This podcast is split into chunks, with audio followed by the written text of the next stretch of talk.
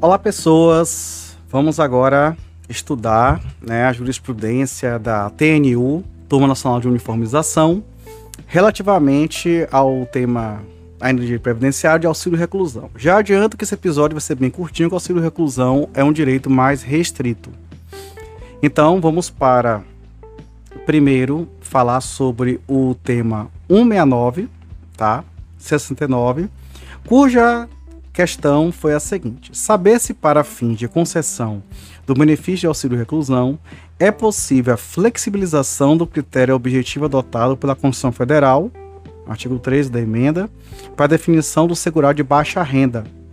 E a tese afirmada é que é possível a flexibilização do conceito de baixa renda para fins de concessão do benefício previdenciário, desde que esteja diante de situações extremas e que o valor e com o valor do último salário com o valor do salário de contribuição do segurado preso um pouco acima do mínimo legal, seu valor irrisório. Muito bem. A outra a outra é... Ih, pior que foi só um. É. Na controvérsia foi só um tema mesmo. Agora vai ser tudo é, é, tese. Uma outra tese, então as teses, que, que, que tese? Tese decorrente de pedir uniformização de interpretação de lei.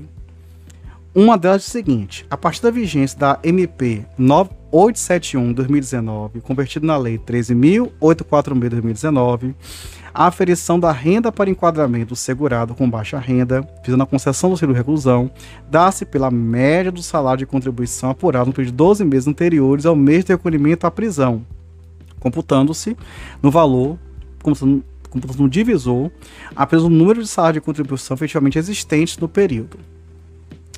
Pois é.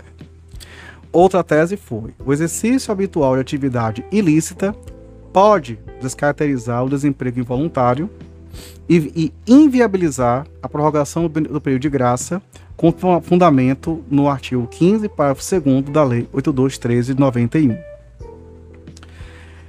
Outra tese foi: é possível a flexibilização do código de baixa renda para fim de concessão. Mesma coisa, a tese do valor irrisório. Vamos lá. Outra foi: mesmo período anterior à Lei 13.846, que alterou a redação do artigo 80 da Lei 8213, não é possível conceder auxílio reclusão aos dependentes de segurada privada de liberdade que se encontram em gozo salário maternidade. Então não pode acumular. Outro é, tese firmada, o termo inicial do auxílio reclusão não pode retroagir a data anterior ao nascimento do dependente, já que é voltado para ele, né? Outra tese foi, na hipótese de renda zerada do segurado no momento da prisão, o valor devido ao auxílio de reclusão aos dependentes não deverá ser limitado ao salário mínimo, mas ser calculado em conformidade com o artigo 75 da Lei de Benefícios. A gente lembrar que o auxílio reclusão ele é voltado para né, quem não tem nada a ver com crime, né? Aquela ideia de que a pessoa, o crime não pode passar pelo condenado. Então a família fica como, né? Enfim, essa questão daí. Outra tese foi: a prisão domiciliar não impede a percepção do benefício do auxílio reclusão pelos dependentes, inclusive no regime de cumprimento de pena incidente pelos fatos, desde cumprir os demais requisitos legais. Interessante isso aqui. Outra tese é, até o início da MP 871, que depois virou lei, né?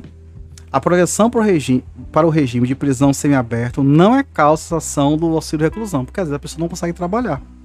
Né?